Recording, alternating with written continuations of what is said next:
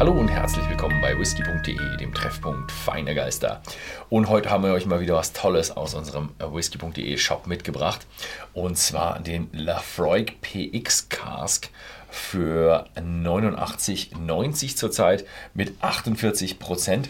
Was ich zum Beispiel nicht wusste ist, das haben wir jetzt gerade eben hier im englischen Take gelesen, ist, der PX Cask ist ja nicht nur PX Cask, sondern es ist äh, erstmal die normale 10-jährige Lagerung, dann eine Zwischenlagerung in Quarter Casks und danach nochmal schön nochmal PX Casks hinterher.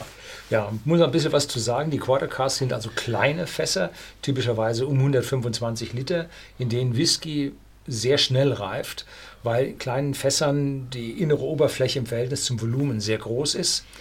Allerdings macht es eine riesen Mühe, weil man die Fässer umfüllen muss. Aus einem macht zwei, ne? muss man also heftig umfüllen und dann nach einer relativ kurzen Reifezeit in diesen kleinen Fässern, weil da die Reifung sehr, sehr schnell geht, geht es dann nochmal umgefüllt in Pedro Jiménez Sherryfässer. Das heißt nochmal umfüllen, oh, das heißt also ein Haufen Arbeit und da ist es nicht verwunderlich, dass jetzt dieser Lafroig PX Cask zu 89,90 bei whisky.de im Shopsystem äh, ja, seinen Preis findet. Ein Liter Flasche 48 Volumenprozente von der Isle of Isla. Also der Preis ist nicht zu hoch für diese aufwendige Lagerung und tatsächlich äh, steht hinten drauf, äh, der hat die normale Reifung wieder zehnjährige hinter sich, auch wenn er vorne das nicht draufschreibt. Vielleicht noch ein Wort dazu. Es gibt bei Lafroig ja den Quarter Cask, der ist dann ganz normal Ex-Bourbon-Fass, Lagerung, Reifung und dann die Quarter Cask und dann bricht man ab. Mhm. Und dann gab es früher den Triple Wood, ich glaube, den gibt es nicht mehr. Habe das ein bisschen aus den Augen verloren. Und der hatte nachher noch eine Sherry-Fassreifung. Mhm.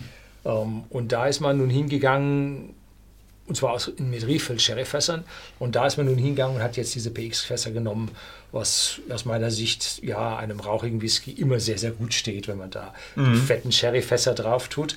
Und PX ist ein Sherry, der nicht voll fermentiert wurde. Das heißt, er hat eine Restsüße wo man dann die Fermentation abbricht und dann, damit man trotzdem die 20 Prozent des Sherrys äh, in der Flasche hat, füllt man das dann noch mit, mit Brandy auf, äh, dass man da auf die 20 Prozent kommt. Und das sind dann typischerweise diese tretsch-süßen Sherrys, das sind diese PX. Ne? Hm. Pedro Jiménez, und das steht für Peter Siemens. Ne? Deutscher Name, war aber nicht der Elektriker, sondern es war ein deutscher Arzt, der Anfang mhm. des 18. Jahrhunderts, glaube ich, nach Spanien ausgewandert ist. Ja, also das mit dem PX und dem, dem Sherry, das habe ich mir mal angetan. Ich war nämlich in Jerez mhm. und da habe ich mir das angeschaut. Äh, wahnsinnig interessant, was da, was da alles am Laufen ist. Es gibt, also ich hätte nicht gewusst, dachte, dass diese ganze Sherry-Industrie so riesig ist. Also die haben schon noch gut ihre Absatzmärkte. Also mhm. so ist es nicht. Ich war ein paar Jahre vor. Du warst jetzt letztes Jahr da, ne?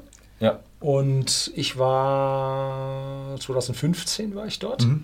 Und äh, da hieß es dann aber schon die ganze Zeit, ja, die, die Volumina nehmen ab. Mhm. Ja, also die, sie haben, also ich war jetzt nicht nur bei Sherry, da, die hatten auch ein bisschen Wein und die hatten auch äh, mhm. Grappa und solche Geschichten. Also schon, ja, sie, sie arbeiten auch weiter. Aber die, äh, wo ich da war, die hatten jetzt auch noch ein Stückchen eben mit, der, das war die mit dem Nomad. Mhm. No. Hatte ich leider hatte ich da ein bisschen Zeitdruck, deswegen konnte ich da kein Video drehen. Aber ich habe ein paar Fotos abgeliefert gehabt. Wer unserem Instagram-Kanal folgt, der hat das dann gesehen. So, hm. was gibt es dazu zu sagen? Der Volk ist also ein sehr, sehr rauchiger Whisky von der Südküste Eilers und ich war das letzte Mal, haben wir vorhin nachgezählt, vor 28 Jahren da. Das aber nur innen drin. Äh, außen vor war ich anschließend schon habe allerdings kein Appointment gehabt, dass ich also da dann nicht drin war und es ist so wie am ersten Tag das Brennhaus da drin. Und du warst ja letztlich da oder schon zweimal da? Also ich habe die Fotos gemacht, also bis auf das, dass die Balken, ein bisschen, die Stahlträger ein bisschen mehr Rost haben, hat sich da eigentlich nichts geändert. Und die Brennblasen sind dunkel geworden. Meine waren wohl frisch überholt und hatten okay. wundervoll strahlendes Kupfer und jetzt ja. sind sie richtige Arbeitstiere da drin. ja, haben nicht viel geändert dort. Also was sie jetzt haben ist, äh, wenn man beim Fermentation rausgeht um die Ecke, sind draußen nochmal ein paar Washbacks. Mhm. Washbacks haben sie noch ein paar aufgestellt. War das die Engpassmaschinen? Und jetzt arbeiten mhm. sie auch, glaube ich, am Wochenende oder sowas. Mhm. Ja, also das ist jetzt das zweite Mal, dass wir probieren. Wer gerade so gesehen hat, war ein Boah. kleines Tröpfchen noch drin, weil wir vorher den englischen Take genommen haben.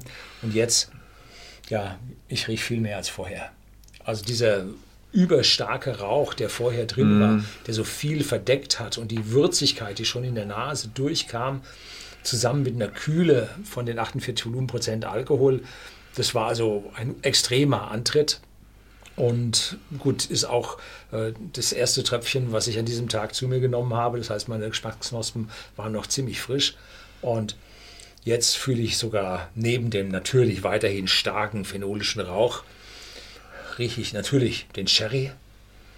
Äh, und ich rieche Vanille, was ich vorher nicht hatte, überhaupt nicht hatte.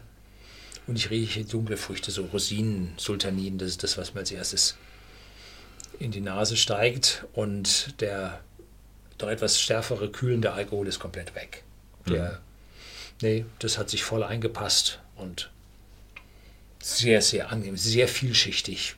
Wow. Ja, ich weiß nicht, ob er danach noch überhaupt irgendwas probieren kann.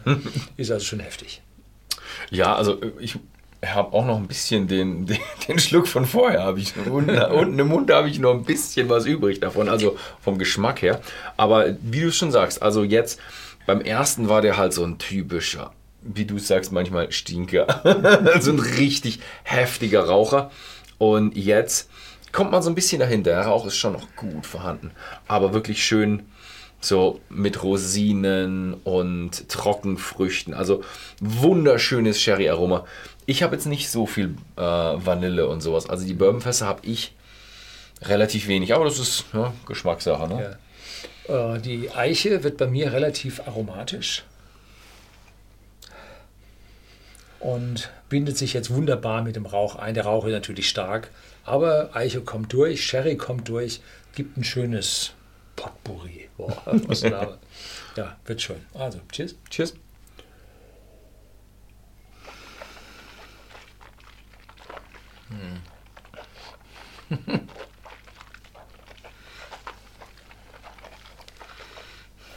Nach wie vor sehr starker Antritt auf der Zunge.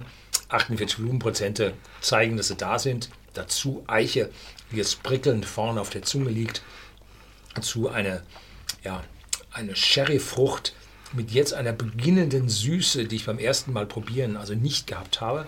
Jetzt kommt die Süße langsam durch vom PX. Das war also beim ersten Probieren, war das wie ein anderer Sherry und nicht ein PX-Sherry. Jetzt kommt so langsam die Süße durch, kann sich ein bisschen behaupten gegenüber dem Rest. Sehr, sehr langer Abgang. Immer noch Rauch, immer noch Belag im Mund. Ja, mhm. heftig. Mhm. Also ich finde die schon boah, wahnsinnig in, äh, intensiver Whisky. Also er verlangt die volle Aufmerksamkeit. Das ist nicht so ein Whisky, den man einfach so nebenbei probiert, sondern das ist volle Aufmerksamkeit. Man hat richtig, richtig viel Rauch, schön maritim, äh, aber wahnsinnig starker PX mit da drin. Also die maritimen Noten sind nicht mehr so, wie man es von ja, einem zehnjährigen Select oder einem, einem Quarter Cask kennt, sondern die sind ähm, hier eher Nuancen und das ganze PX, Sherry, Rosinen, äh, treten komplett in den Vordergrund. Ja, Aber 48 Prozent äh, transportiert wahnsinnig viel, also ein sehr intensiver Whisky. Ja. Wow. Hm. Aber schön. Mhm. Also ich finde ihn klasse. Mhm. Und die haben immer noch auf ihrer Tube draufstehen, The most richly flavored of all Scotch Whiskies.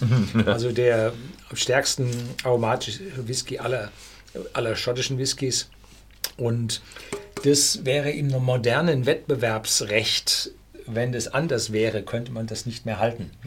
Also es wird wohl von der Konkurrenz anerkannt, dass das also nach wie vor der most richly flavored of all Scotch Boah, Whiskys ist. Na, ja, der Nachgeschmack ist heftig. Also und da natürlich zusätzlich hier 1815 established und obendrauf ist äh, das Royal Varant zu sehen. Jetzt sind sie gerade. Bei Appointment to Her Highness the Prince of Wales. Ja, sie haben sich, ich habe es letztes Mal, habe ich sogar gefragt, bei der Brennerei. Mhm. Und sie sind jetzt, sie haben sich natürlich auf die Liste setzen lassen. Und mhm. sie müssen jetzt in den nächsten zwei Jahren, wahrscheinlich jetzt nur noch eineinhalb Jahre, müssen sie äh, dort äh, verschiedene Sachen, verschiedene Auflagen ähm, mhm. erfüllen und sowas. Und dann und, kommt King Charles vielleicht sogar vorbei. Und dann werden sie vom King Charles wahrscheinlich es wieder bekommen. Er wird sich nicht nehmen, vorbeizukommen. Er wird sich nicht nehmen, Weil es vorbeizukommen. einer seiner Lieblinge ist. Ja, ne? schon. ähm, das Interessante ist, aber Sie haben gesagt, bei Ihnen könnte es ein wenig knapp werden, denn äh, das sind viele äh, Firmen, die das haben und es geht alphabetisch. Äh, ja gut, ist in der Mitte, ne? Aber gut, wer hat ein X im Namen und Z? Ja, Aber Sie, dürfen sind, doch Sie haben schon gesagt, Sie sind auf der Liste nicht so weit oben. Also Sie haben so ein bisschen Angst, dass Sie, dass Sie die Liste vielleicht nicht ganz schaffen, die Royals. Da müssen Sie vorproduzieren und dann mal ein bisschen Pause machen. Dass Sie Ihr Varanta nicht verlieren. Die Etiketten vielleicht mal äh, erstmal nachher drucken. Aber Sie dürfen auf jeden Fall das äh, Royal Varant weiter nutzen und Sie sind zuversichtlich, dass Sie das Ganze schaffen werden. Ich habe es mir jetzt ehrlich gesagt in den Nachrichten jetzt nicht äh, verfolgt. Kann sein, dass Sie es auch schon durchhaben, äh, weil es King Charles ein Anliegen war, aber also es kann auch sein, dass der König sich rausnimmt und einfach mal etwas weiter, weiter nach unten greift. Wie viele Alkoholiker haben Sie auf der Liste? Ich weiß es nicht. Der muss ja dann auch prüfen, ob das Royal Varant immer noch zulässig ist. Ja, wobei ich äh, bei der Prüfung habe ich gehört, also dass, dass das mittlerweile schon äh, auch äh, soziale und äh, ökologische Aspekte auch mit dabei ESG. sind. Mm, Etwas anders als ESG, würde ich mal sagen. Also da geht es eher so, ob sie sich in der Gemeinde einbringen und solche Geschichten. Lokale Und Produktion. Arbeitsplätze. Und ich glaube, da haben, hat Lafroig relativ, relativ wenig Probleme, weil es doch eher ein Problem an Arbeitsmangel bei, auf Isla ist. Ja. Also die Insel hat sehr viele Brennereien, da ist eher schwierig, Arbeitskräfte zu bekommen, im Gegensatz zu, sagen wir mal, einer Insel wie Lewis oder Harris. Gut. Okay, ja, das war's. Wir haben ein bisschen abgeschweift, aber das ist auch mal ganz nett. Äh, den Lafroig PX Cast gibt es natürlich auch bei whisky.de im Shop zu kaufen. Schaut einfach mal im Shopsystem vorbei. Da ist er zurzeit für 89,90. Ansonsten vielen Dank fürs Zusehen und bis zum nächsten Mal.